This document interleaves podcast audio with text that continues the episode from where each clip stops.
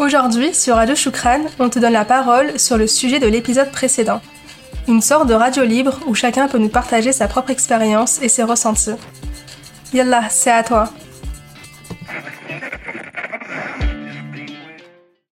Bonjour, je m'appelle Soraya, j'ai 35 ans, je suis d'origine algérienne, je suis née en France. Euh, mes deux parents sont d'origine algérienne, euh, ma mère ne parle pas du tout euh, l'arabe ni le kabyle. Mon père a quelques notions de kabyle et parle arabe puisqu'il a, il a grandi en Algérie. Et euh, mes parents ne m'ont pas du tout transmis la langue euh, par peur euh, de répercussions racistes dans ma vie. Donc ils ont essayé plutôt de m'éloigner de, de ma culture d'origine par souci de préservation.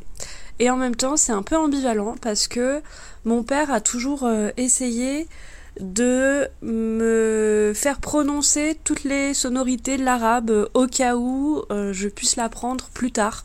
Donc les h, r, h, q, tout ça, je sais le faire, mais je ne sais pas parler arabe. Après, à côté, j'ai une famille un peu spéciale, ce qui m'a valu euh, une rupture familiale, mais je suis toujours dans la recherche euh, de, mes origines en fait et surtout de me reconnecter à mes origines. Donc le seul moyen euh, que j'ai à pour l'instant pour apprendre l'arabe, c'est l'application euh, Duolingo, c'est l'arabe littéraire. Donc j'apprends depuis cet été à le lire, à l'écrire. Euh, voilà, mais je n'ai pas trouvé de solution. Vivant à Rennes, euh, c'est un peu plus compliqué parce qu'on est un peu moins euh, mélangé qu'en Ile-de-France. Euh, j'ai pas trouvé de solution pour échanger avec des gens, parler, apprendre le dialecte algérien et aussi j'aimerais bien apprendre le kabyle, mais ça a l'air plus difficile d'accès. Voilà. Ma relation avec la langue arabe est assez étrange. À vrai dire, c'est une relation à sens mmh. unique, car je ne la parle absolument pas. Du moins, je ne connais seulement les mots relatifs à la nourriture ou les gros mots, les plus basiques. Je suis libanais de mon père et algérien de ma mère. Aucun d'eux m'ont appris leur langue natale, et je ne saurais dire pourquoi. Maintenant, il est plus ou moins trop tard pour me les apprendre. Je crains qu'elles ne me restent étrangères à jamais. Ma famille entière ne manque pas de me le reprocher, comme s'il m'était possible de l'apprendre par moi-même. Une culture, un langage, des coutumes se transmettent de génération en génération, et parfois je culpabilise d'être celui qui mettrait fin à tout ça par manque de matière. Je n'en veux pas à mes parents sauf quand ils m'appellent Monsieur le bourgeois, quand je ne comprends pas ce qu'ils me disent. Ça m'énerve et je vois que la distance entre nous s'intensifie. De plus, mes deux grands-mères ne parlent pas le français. Donc je fais tous les efforts possibles pour apprendre et communiquer avec elles. C'est très compliqué mais surtout nécessaire pour garder le contact avec ma famille. Ma grand-mère a toujours parlé arabe à la maison pour demander des conseils ou bien des services, mais jamais vraiment pour s'adresser à nous. Pourtant, je viens d'une famille à la fois marocaine et algérienne, mais à part elle, on ne parle pas arabe. C'est le français qui prédomine, mais pour plusieurs raisons. D'abord, j'ai des origines juives, et en Algérie, les juifs avaient la nationalité française, puis aussi de par mon milieu. Je suis issue d'un milieu, disons, plutôt bourgeois, plutôt aisé, et euh, donc assez francisé, euh, du moins au Maroc. Alors forcément, je me suis un peu emmêlé les pinceaux entre toutes ces identités. Est-ce que je suis arabe? Est-ce que je suis marocaine? Est-ce que je suis juive? Enfin, qui suis-je? Et ça a été assez prégnant à, à l'entrée à l'âge adulte. C'est là où j'ai décidé d'apprendre l'arabe à l'université. Pourtant, on me l'avait déconseillé, on m'avait dit que ça allait me servir à rien, et que euh, j'aurais dû continuer à apprendre l'espagnol, ce qui est parfaitement faux puisque maintenant je me prédestine à être journaliste donc j'ai besoin de cette langue. Et puis au final, j'étais une des meilleures de ma classe parce que j'adorais cette langue, que je travaillais comme un bourrin euh, plus de 4 heures par semaine.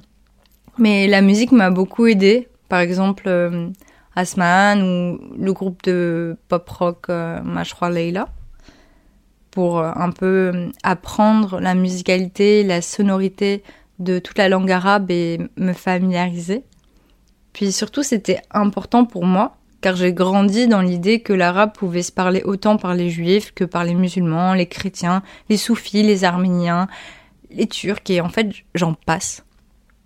L'arabe porte en elle une richesse multiculturelle, ce qui est important pour moi, alors même que je me considère plus comme une orientale que comme une juive, une marocaine, une arabe, et j'en passe, car j'essaye de dépasser les étiquettes qu'on se donne en partant du principe que l'identité est mouvante, instable, elle se construit aussi bien qu'elle se déconstruit.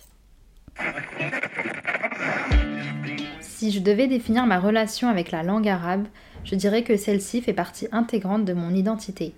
Je suis marocaine et née dans un foyer où la langue parlée principalement était l'arabe d'Arija. Mes parents, même s'ils avaient immigré ici, en Belgique, sont restés attachés à leur culture et voulaient absolument nous la transmettre.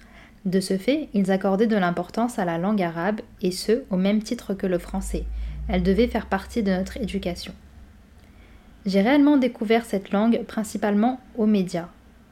Tellement diversifié, ce canal m'a permis d'en apprendre également plus sur la culture de cette langue et sur le monde arabo-musulman globalement. Quand j'étais petite, nous regardions très souvent la télévision, mais nous n'avions aucune chaîne occidentale, choix volontaire de mon père. Les seules chaînes auxquelles nous avions accès étaient les chaînes du Moyen-Orient et du Maghreb. Ainsi, nous regardions les dessins animés en arabe, nous apprenions des comptines et des chansons en arabe. C'est en partie grâce à cela que mon arabe littéraire s'est développé. Aujourd'hui, je suis professeur de français, langue étrangère, à Bruxelles. Beaucoup de mes élèves sont principalement issus du Moyen-Orient et grâce à l'arabe, je peux faciliter les communications entre eux et l'école et les aider en cas de besoin en dehors du cadre scolaire. Moi qui ai cru un jour que la langue arabe ne me serait d'aucune utilité, aujourd'hui je l'utilise dans mon cadre professionnel pour aider autrui. C'est quelque chose dont je suis relativement fière. Pour moi, la langue arabe, à travers sa présence dans ma culture et ma religion, reflète qui je suis et ce en quoi je crois. C'est pourquoi je continue aujourd'hui à l'apprendre et si Dieu le veut, l'apprendrai à mes futurs enfants. Et nous, on vous retrouve le mois prochain pour un nouvel épisode. Et si vous avez aimé ce podcast, abonnez-vous, n'hésitez pas à en parler autour de vous et à nous noter sur l'appli dédiée. Merci de votre écoute et à très vite